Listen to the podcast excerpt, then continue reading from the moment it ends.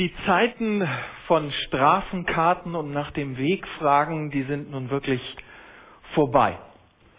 Navigationsgeräte haben die Orientierung übernommen und wir richten uns danach und solche Befehle wie ähm, die nächste links oder wenn möglich bitte wenden oder Sie haben Ihr Ziel erreicht und die haben wir uns längst gewöhnt. Das gehört zu unserem Alltag dazu und meistens werden diese Befehle auch befolgt. Erst vor kurzem habe ich die letzten Straßenkarten aus meinem Kofferraum entsorgt. Ich weiß nicht, wer sich noch an den Falkplan erinnern kann. Auf gingen die Dinge immer toll, nur zusammen hat man sie nicht mehr gekriegt. Ich sehe euch lachen, ihr wisst, wovon ich rede. Wer von euch hat ein Navigationsgerät?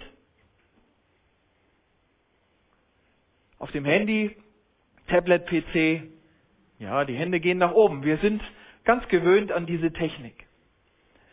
Die moderne Technik erleichtert uns das Leben und die Orientierung im Alltag. Wenn wir nicht wissen, wo wir hin müssen in einer unbekannten Umgebung, dann sind diese Dinger echt nützlich.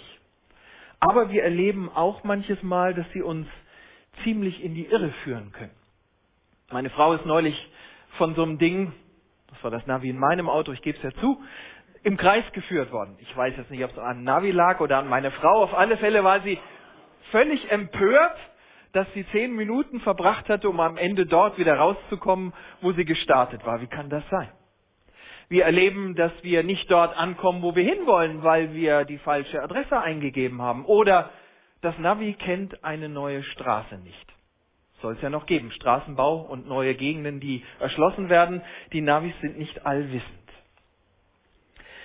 Und so müssen wir uns im Straßenverkehr wie auch in unserem täglichen Leben immer wieder fragen, Wer oder wem vertrauen wir die Führung in unserem Leben an? Wo kriegen wir Orientierung her?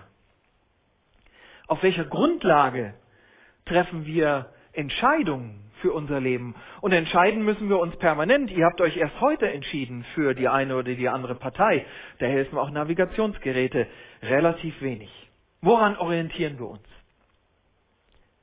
Wer oder was darf in meinem oder in deinem Leben die Richtung vorgeben.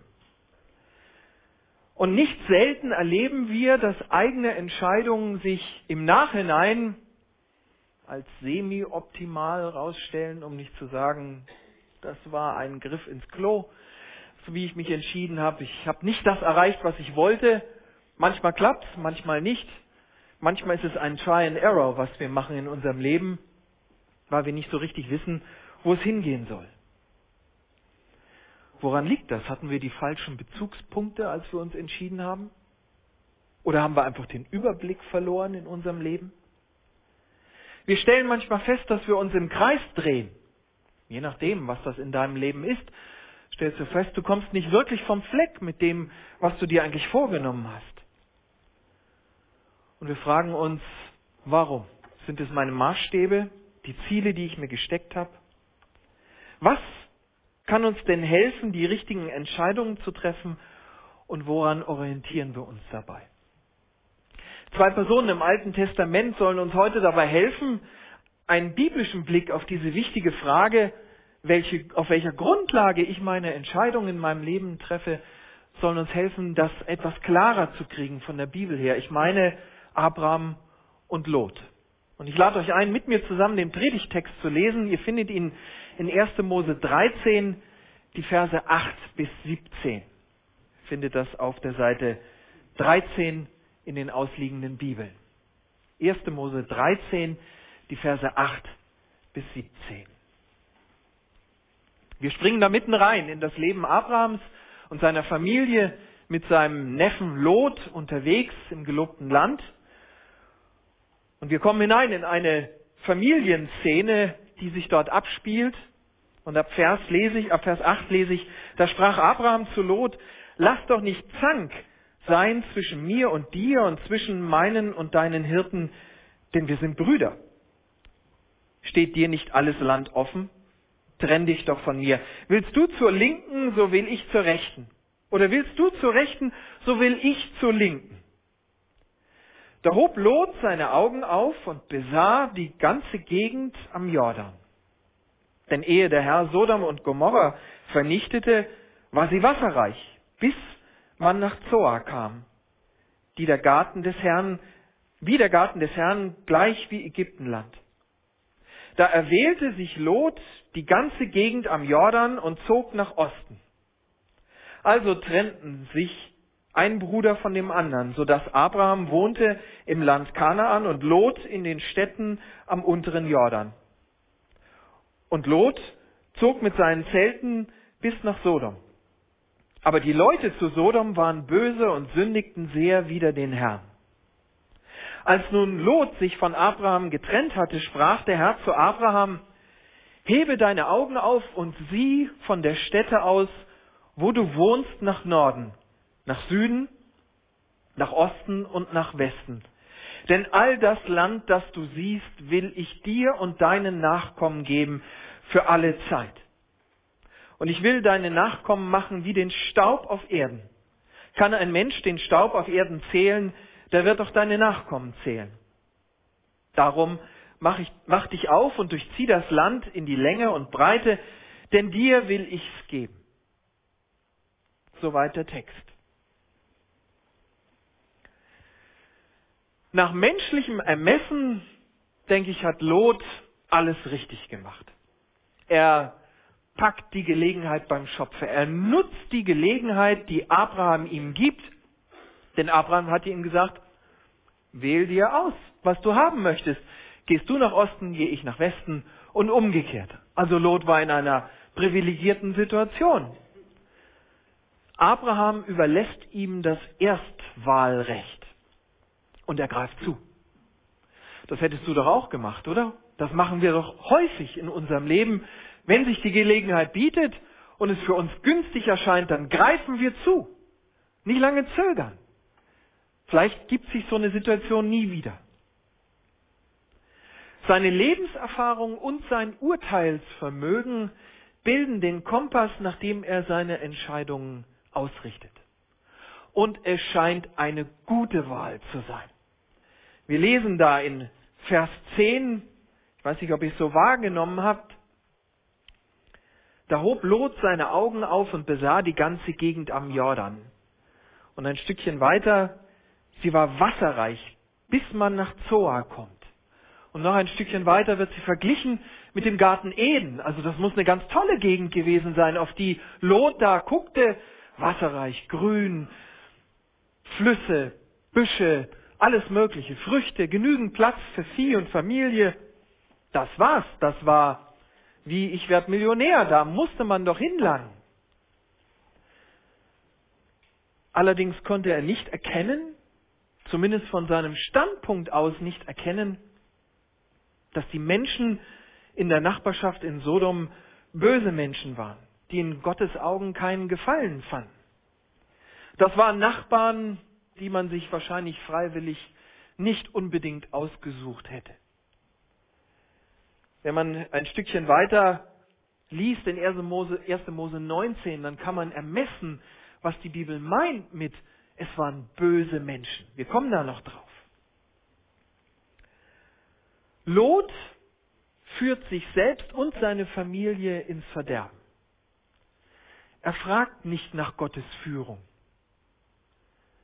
sondern er entscheidet nach objektiven Kriterien. Gutes Land, viel Wasser, viel Platz. Sieht gut aus. Lot lässt sich nicht beschenken von Gott, sondern er nimmt sich, was er für gut und richtig erachtet. Aber wenn wir weiter betrachten das Leben, Leben Lots, dann müssen wir die Frage stellen, was ist denn daraus geworden? Was ist aus diesem Leben geworden, das auf dieser Grundlage äh, der Entscheidung weitergeht? Die von Lot ohne Gott getroffen wurden. Sein Leben ist gekennzeichnet von Schwierigkeiten. Ich weiß nicht, ob ihr euch mit Lot näher beschäftigt habt. Er leidet unter der Bosheit und Gottlosigkeit der Menschen in Sodom und Gomorra nur ein Blick darauf, was heißt das unter der Boshaftigkeit? Haben sie ihn nur gemieden oder ignoriert? Nein, das war richtig heftig, was ihm dort begegnet. Wir lesen das in 1. Mose 19, Vers 5. Dort hat Lot Gäste, zwei Engel, in Menschengestalt sind bei ihm.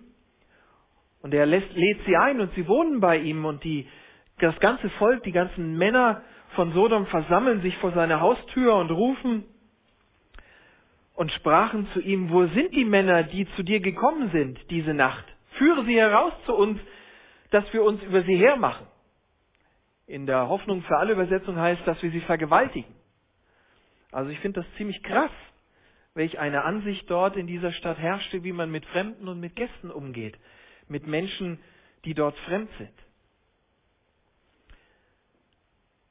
Lot gerät in Kriegsgefangenschaft.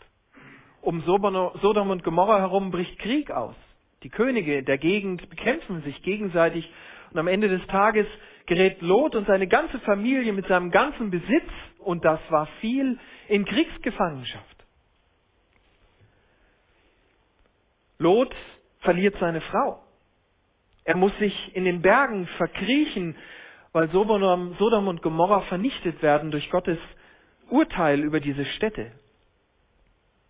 Aber das ist noch nicht genug in seinem Leben. Weil er sich in den Bergen verkriecht mit seinen beiden Töchtern und die keine Männer haben und keine Kinder kriegen können, entscheiden sich die Töchter, wir brauchen aber Kinder, damit unsere Familie weiterleben kann, also machen wir doch unseren Vater betrunken und schlafen mit ihm, damit er uns Nachkommen schenkt. Und so schwängert Lot seine Töchter, seine eigenen Töchter im Suff.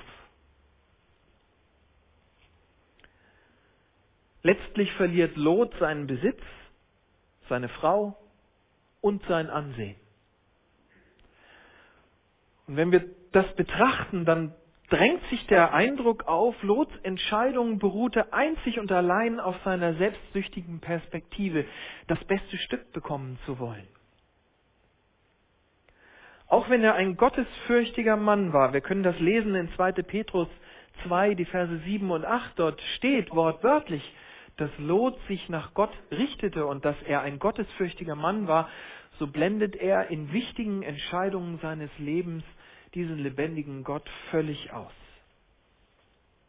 Und er begeht damit den größten Fehler seines Lebens. Das ist die eine Seite dieser Menschen, die wir heute betrachten. Wie geht Abraham mit dieser Situation um?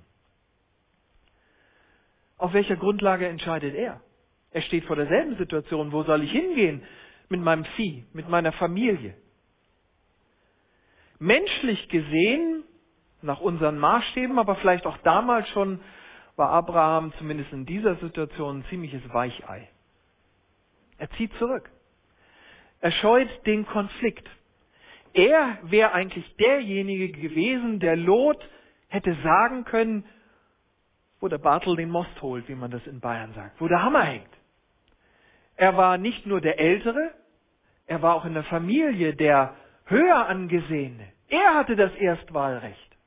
Er hätte entscheiden können, pass mal auf, lieber Lot, deine Hirten zanken sich dauernd mit meinen, dem mache ich jetzt ein Ende. Ich gehe dahin, wo es schön ist, und du kannst bleiben, wo der Pfeffer wächst. Aber das macht er nicht. Abraham ist der Friede in der Familie, ist der Friede mehr wert als sein Erstwahlrecht. Sein Recht auf den Erstzugriff auf das Beste. Abraham tut etwas anderes. Abraham wartet auf die Führung des lebendigen Gottes. Und wir können daran spüren, wir können daran sehen, dass sich Abraham über eines bewusst war in seiner Entscheidungssituation. Wer die Verheißung Gottes hat, muss nicht um das Beste feilschen oder kämpfen.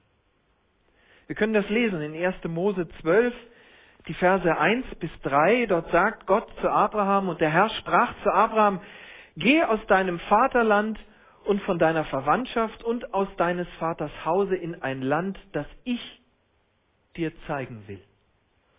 Und ich will dich zum großen Volk machen und will dich segnen und dir einen großen Namen machen und du sollst ein Segen sein.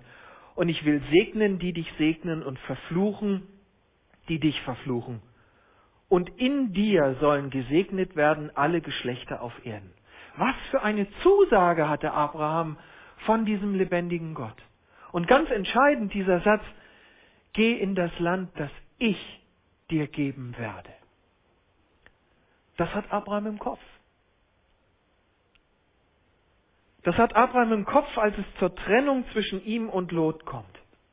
Abraham vertraut Gott und bekommt alles geschenkt. Er lebt unter dem Segen Gottes. Er bekommt den, diesen versprochenen Nachkommen. Ihm gelingt im Leben so ziemlich alles. Sein Reichtum wird vermehrt. Durch Gottes Gnade kann er aus dem Vollen schöpfen und Abraham darf ein langes und erfülltes unter Gottes Führung und Gott seinem Segen stehendes Leben führen. In der Bibel steht, und er starb hoch betagt, 175 Jahre alt ist er geworden, und er war lebenssatt. Und liebe Freunde, ich glaube nicht, dass dieser Begriff lebenssatt bedeutet, er hatte die Nase voll, sondern ich glaube, er hatte ein erfülltes Leben, ein reiches Leben. Abraham durfte aus dem Vollen schöpfen, weil er Gott vertraut hat, weil er warten konnte. Dabei stellt sich ja schon die Frage, und die Frage, glaube ich, ist erlaubt, wenn man die Person Abraham anguckt, ob Abraham denn so ein geistlicher Überflieger war, so ein Superheiliger, zu dem wir aufschauen müssen und immer wieder feststellen, das schaffe ich nicht, so bin ich nicht, so ein Glauben habe ich nicht, so ein Durchhaltevermögen hatte ich noch nie. War er so einer ohne Fehl und Tadel, einer, der nie die Spur verlor in der Nachfolge Gott hinterher? Nein, gewiss nicht. Abraham hat genauso Fehler gemacht, wie wir dies in unserem Leben auch immer wieder feststellen können. In 1. Mose 12, die Verse 10 bis 20, wird uns eine Begebenheit berichtet, wo Abraham mit seiner Familie nach Ägyptenland zieht. Und Sarai, die Frau von Abraham, muss eine ausgesprochen hübsche Frau gewesen sein und Abraham hat Angst. Er hat die pure Panik um sein eigenes Leben, weil er sich denkt, wenn die Ägypter sehen, wie hübsch meine Frau ist und die spitz kriegen, dass das meine Frau ist, werden sie mich wahrscheinlich einen Kopf kürzer machen, damit sie an meine Frau rankommen. Ach, liebe Sarai, sag doch bitte, du wärst meine Schwester, dann bleib ich doch am Leben, dann geht's mir auch gut. Und genau das macht er auch. Sarai gibt sie als seine Schwester aus. Die Ägypter sind hellauf begeistert von ihrer Schönheit. Selbst Pharao ist hell entflammt, holt sie an ihren Hof, macht sie zu seiner Frau, überhäuft Abraham mit Geschenken, mit Dienern, mit Gold, mit Silbern, mit Vieh, was man sich nur so vorstellen kann, um diese Sarai zu bezahlen. Und am Ende plagt Gott Pharao mit Krankheit, weil er sich ungerechtfertigterweise Sarai zur Frau genommen hat. Und er klagt Abraham an und sagt, was hast denn du gemacht? Sag mal, spinnst du? Deine Frau als deine Schwester auszugeben und ich habe hier Placken am ganzen Körper. Das kannst du doch nicht tun. Nimm deine Frau und verschwinde, mach, dass du wegkommst. Ist das derselbe Abraham, über den wir eben nachgedacht haben? Hatte er nicht die Verheißung? In 1. Mose 12, ich werde dir einen Nachkommen geben, ich werde dir ein langes Leben geben. Ich werde dir Land geben. Derselbe Abraham, ein paar Verse später, dem geht die Düse auf Grundeis. Ein Held? Ich weiß es nicht. Wenn wir weiterlesen in der Bibel, dann kommen wir zur nächsten Begebenheit. In 1. Mose 16 schläft Abraham mit Hagai, der Magd seiner Frau. Das hat jetzt schon so lange gedauert. Sie haben immer und immer wieder geprobt, Abraham und Sarai mit diesem Nachkommen, aber es hat nicht funktioniert. Und dann sagt Sarai zu Abraham, du, ich habe da noch eine Magd. Nimm doch die als Nebenfrau, vielleicht kann die dir ein Kind schenken. Und er tut das. Hatte Abraham nicht die Zusage, ich will dir einen Nachkommen geben? Hatte Gott ihm das nicht ausdrücklich zugesagt? Oder in 1. Mose 20 gibt Abraham seine Frau erneut als seine Schwester aus, um das Leben von Sarah und sein eigenes zu schützen. Also wir können erkennen, Abraham war alles andere als ein fehlerloser, glatt gestrichener Gottesheld, der schnurgerade Gott nachfolgte. Er war so schwach wie du und ich. Er hatte Tage, da ging es gut und er hatte Tage, da ging es überhaupt nicht gut. Da hat er vielleicht Gott überhaupt nicht gespürt. Wir können hieran immer wieder erkennen, dass es bei Abraham genauso menschelte wie bei dir und mir. Er hatte Zweifel, er hatte Sorgen, er hatte Ängste und sicherlich auch Momente, in denen Gottes Navigationsgerät laut gerufen hat, wenn möglich, bitte wenden. Was war denn dann der entscheidende Faktor zwischen Lot und Abraham, dass Abraham so gesegnet war, dass sein Leben unter Gottes Segen so gut gelingen konnte? Wir können in 1. Mose 15, Vers 6 eine ganz wichtige Aussage lesen dazu. Dort steht, Abraham glaubte dem Herrn und das rechnete er ihm zur Gerechtigkeit. Gott rechnete es ihm zur Gerechtigkeit.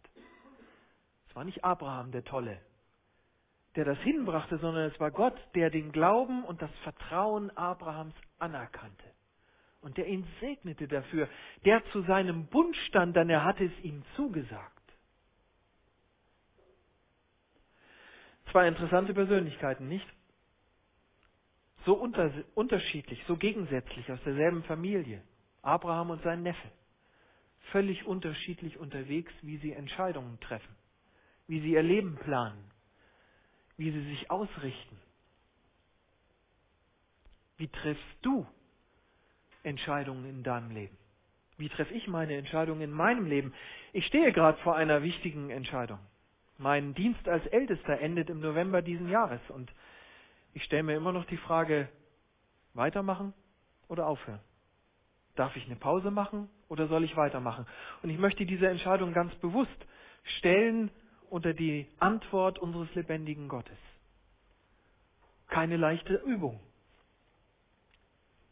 Lassen wir uns vom ersten Anschein leiten, so wie Lot?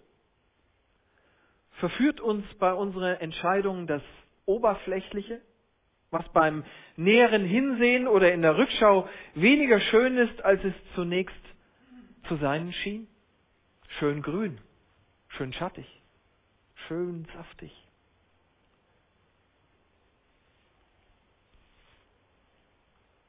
Ich denke, das Lotprinzip liegt uns doch schon sehr nahe, oder? Es selbst in die Hand nehmen und auf die eigenen Fähigkeiten vertrauen. Das steckt ganz tief in uns drin. Und das scheint oft als die naheliegendste Möglichkeit.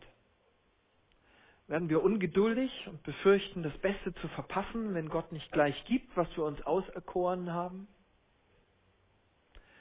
Ich habe ein eine nette Szene bei unseren Nachbarn erlebt. Ein, der kleine Junge wollte unbedingt von seinem Papa das iPhone 5. Und der Papa gab es ihm nicht. Und er heulte im Garten herzzerreißend über eine halbe Stunde lang. Und ich werde dieses iPhone 5 nie kriegen. Es war wirklich zum Steine erweichen. Ich glaube, in dem Moment hatte er das Gefühl, ich werde das Beste in meinem Leben verpassen, bis ich soweit bin, dass ich mir das selber kaufen kann. Ganz oft haben wir das Gefühl, dass Gott den richtigen Zeitpunkt zum Handeln verpasst hat. Bis der Herr mal in die Gänge kommt, ist aus unserer Sicht der entscheidende Zeitpunkt doch schon längst vorbei. Kennt ihr das, wenn ihr die Adresse in euer Navi eingegeben habt und ihr fahrt los und da steht da, Navigationsgerät wird initialisiert und ihr denkt euch, muss ich eigentlich links oder rechts oder geradeaus? Mach mal. So geht's uns doch mit Gott auch oft. Herr, hallo, Antwort, ich will wissen, wo es lang geht. Und außerdem hat uns Gott ja auch unseren Verstand gegeben, nicht wahr? Damit wir ihn einsetzen. Immer zu warten, bis der Blitz der Erkenntnis vom Himmel fällt, kann ja wohl auch nicht der richtige Weg sein. Man muss doch mal was unternehmen. Aber die Frage bleibt im Raum, was leitet uns in und bei unseren Entscheidungen Tag für Tag? Was leitet dich? Die Gewissheit, dass Gott es gut in unserem Leben macht, gut in deinem Leben macht? Hast du diese Gewissheit? Oder unseren eigenen Pläne und das eifersüchtige Bewachen dessen, was ich schon besitze. Dass es mir ja niemand entreißt. Dass ich das Beste mitbekomme. Dass ich nicht zu spät komme. Wie kann ich erkennen, was Gott möchte und wann der richtige Zeitpunkt für eine Entscheidung ist? Bin ich da nicht doch allein auf mich gestellt? Vielleicht denkst du auch hier und da, wenn Gott so mit mir reden würde, wie er das mit Abraham getan hat und mit Lot. Dann könnte ich ihn ja auch hören, dann könnte ich ihn auch verstehen, dann könnte ich mich ja danach richten, aber anscheinend ist die Ansage von Gottes Navigationsgerät zu leise eingestellt, ich höre nichts. Ich stelle euch nur die Frage, woher wissen wir denn, wie Gott mit Abraham und Lot gesprochen hat? Wir nehmen immer an, sie haben es mit den Ohren gehört. War das so? Die Bibel sagt uns das nicht. Sie sagt nur, dass der Herr mit ihnen redet. Liebe Geschwister, ich glaube, dass wir unsere Antennen für Gottes Reden schärfen müssen. Und dass unsere Haltung diesem lebendigen Gott gegenüber manchmal eine neue Justierung braucht. Vertrauen, Gott vertrauen ist eine ganz wichtige Grundlage, Gott zu hören. Ich möchte euch drei Punkte mit auf den Weg geben, über die ihr mal nachdenken solltet. Denn ich glaube, wenn wir uns entscheiden müssen und diese Dinge in unsere Entscheidungen nicht einbeziehen, dann haben wir grundlegende Wahrheiten in unserem Glauben noch nicht verinnerlicht. Zum Ersten, Gott hat den Überblick.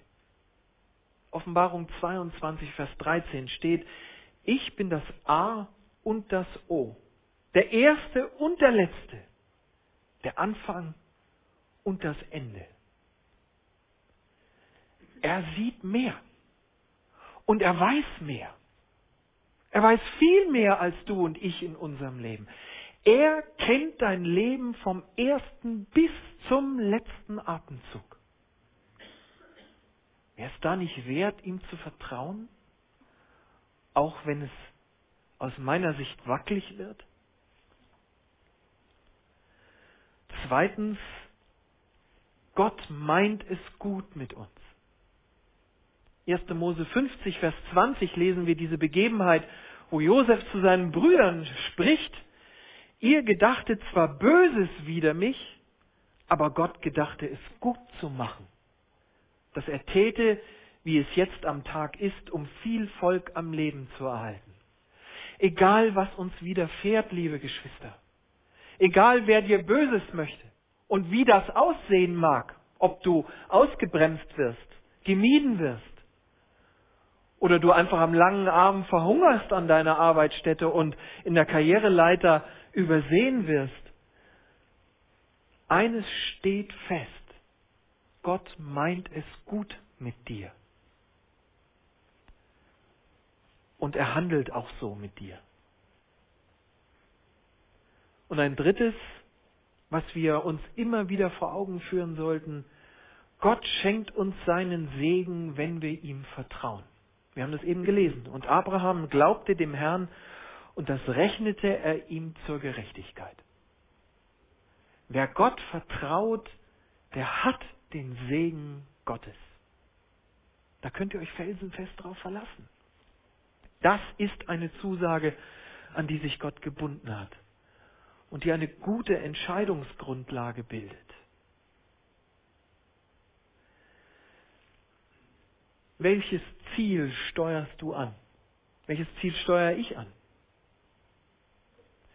Bei der Beantwortung der Frage, wodurch oder durch wen wir uns leiten lassen, ist ganz entscheidend, welches Ziel wir verfolgen. Ich bin fest davon überzeugt, wenn wir so leben und unser Leben das Ziel hat, das Maximum aus unserem Leben rauszuholen, wie es in unserer Gesellschaft Tag für Tag uns in die Ohren geblasen wird. Selbstverwirklichung, etwas gelten, Reichtum anhäufen, etwas sein, dann können wir uns leisten, Gottes Navigationsstimme auf Null zu pegeln. Dann brauchen wir ihn nicht. Dann hör auf dich.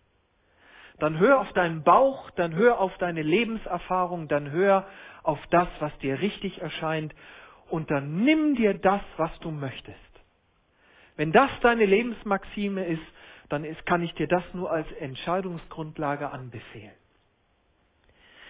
Wenn du aber das Ziel erreichen möchtest, welches Gott für dich vorgesehen hat, wenn du die Ewigkeit in Gottes Gegenwart verbringen möchtest und wenn du schon hier und jetzt immer mehr in das Ebenbild Gottes verwandelt werden möchtest und wenn dein Leben die maximale Erfüllung erreichen soll, dann kann ich dir nur raten, dreh die Stimme von Gottes Navigationsgerät so laut auf wie nur irgend möglich, damit du das nicht verpasst, was er dir sagt.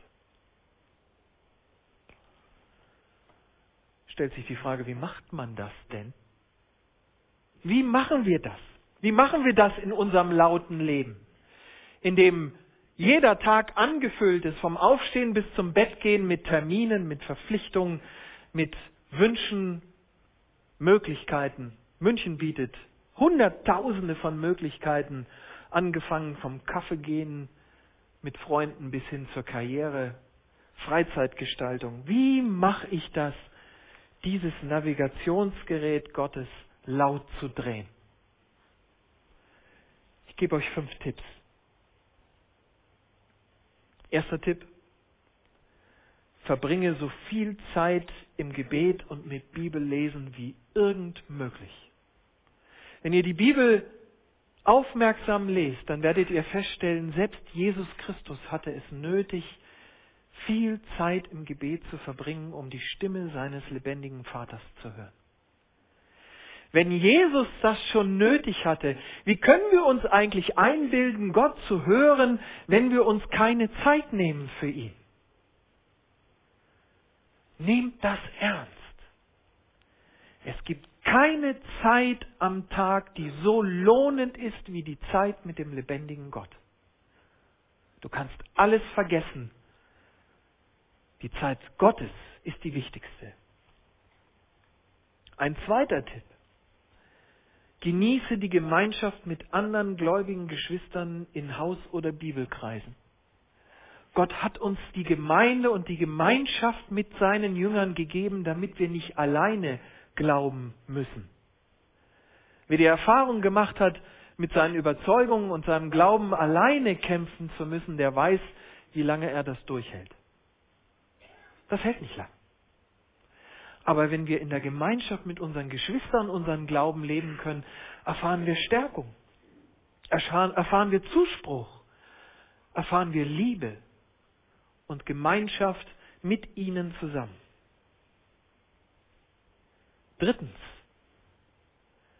Erwarte Gottes Führung durch Träume, durch Bibeltexte und durch Gespräche mit gläubigen Geschwistern. Nochmal, wir wissen nicht, wie Gott mit Abraham und Lot gesprochen hat. Es liegt immer so nahe zu glauben, dass eine laute Stimme vom Himmel erklang und alles war klar. Aber wir wissen es nicht. Vielleicht hat Abraham auch in einem leisen Säuseln Gott gehört, in Träumen, im Zuspruch von anderen. Erwarte, dass Gott redet. Gott ist nicht ein- oder zweidimensional. Gott kann auf allen Kanälen funken.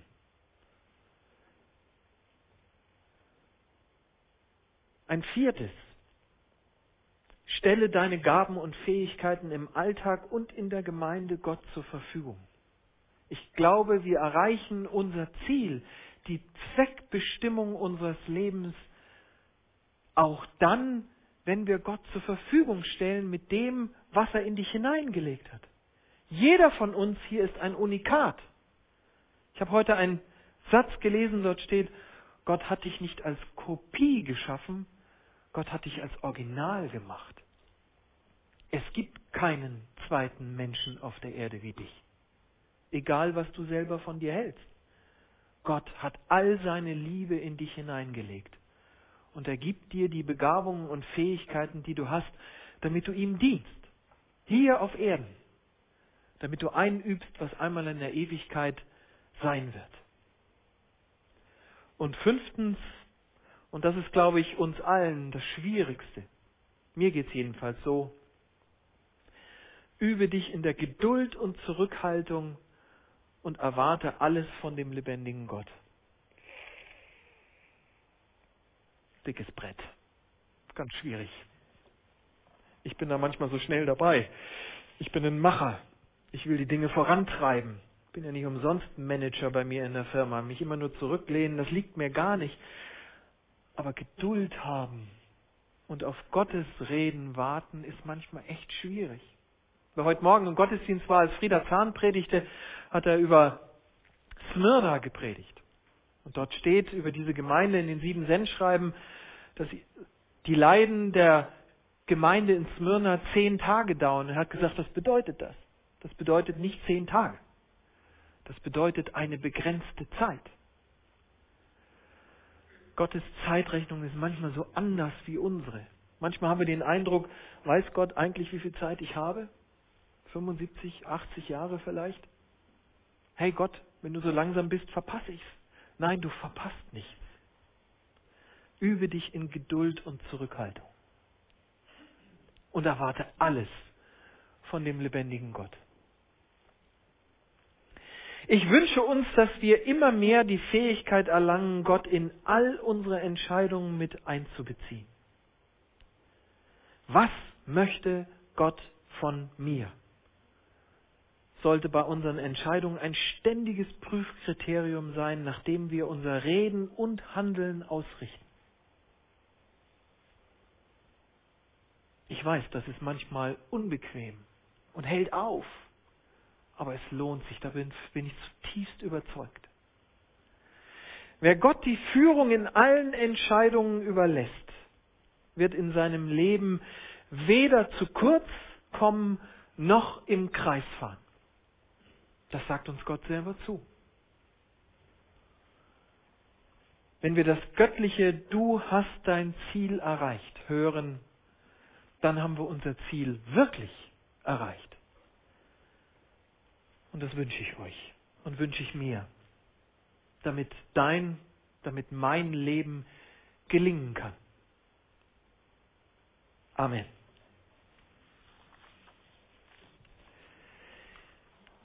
Wir singen zwei Lieder miteinander, die das ein bisschen aufnehmen, worüber wir eben nachgedacht haben. Das erste Lied, was wir singen, steht unter dem Titel Ein Leben für Gott. Ich wünsche mir das immer wieder, dass ich dieses Leben, das ich habe, für Gott lebe.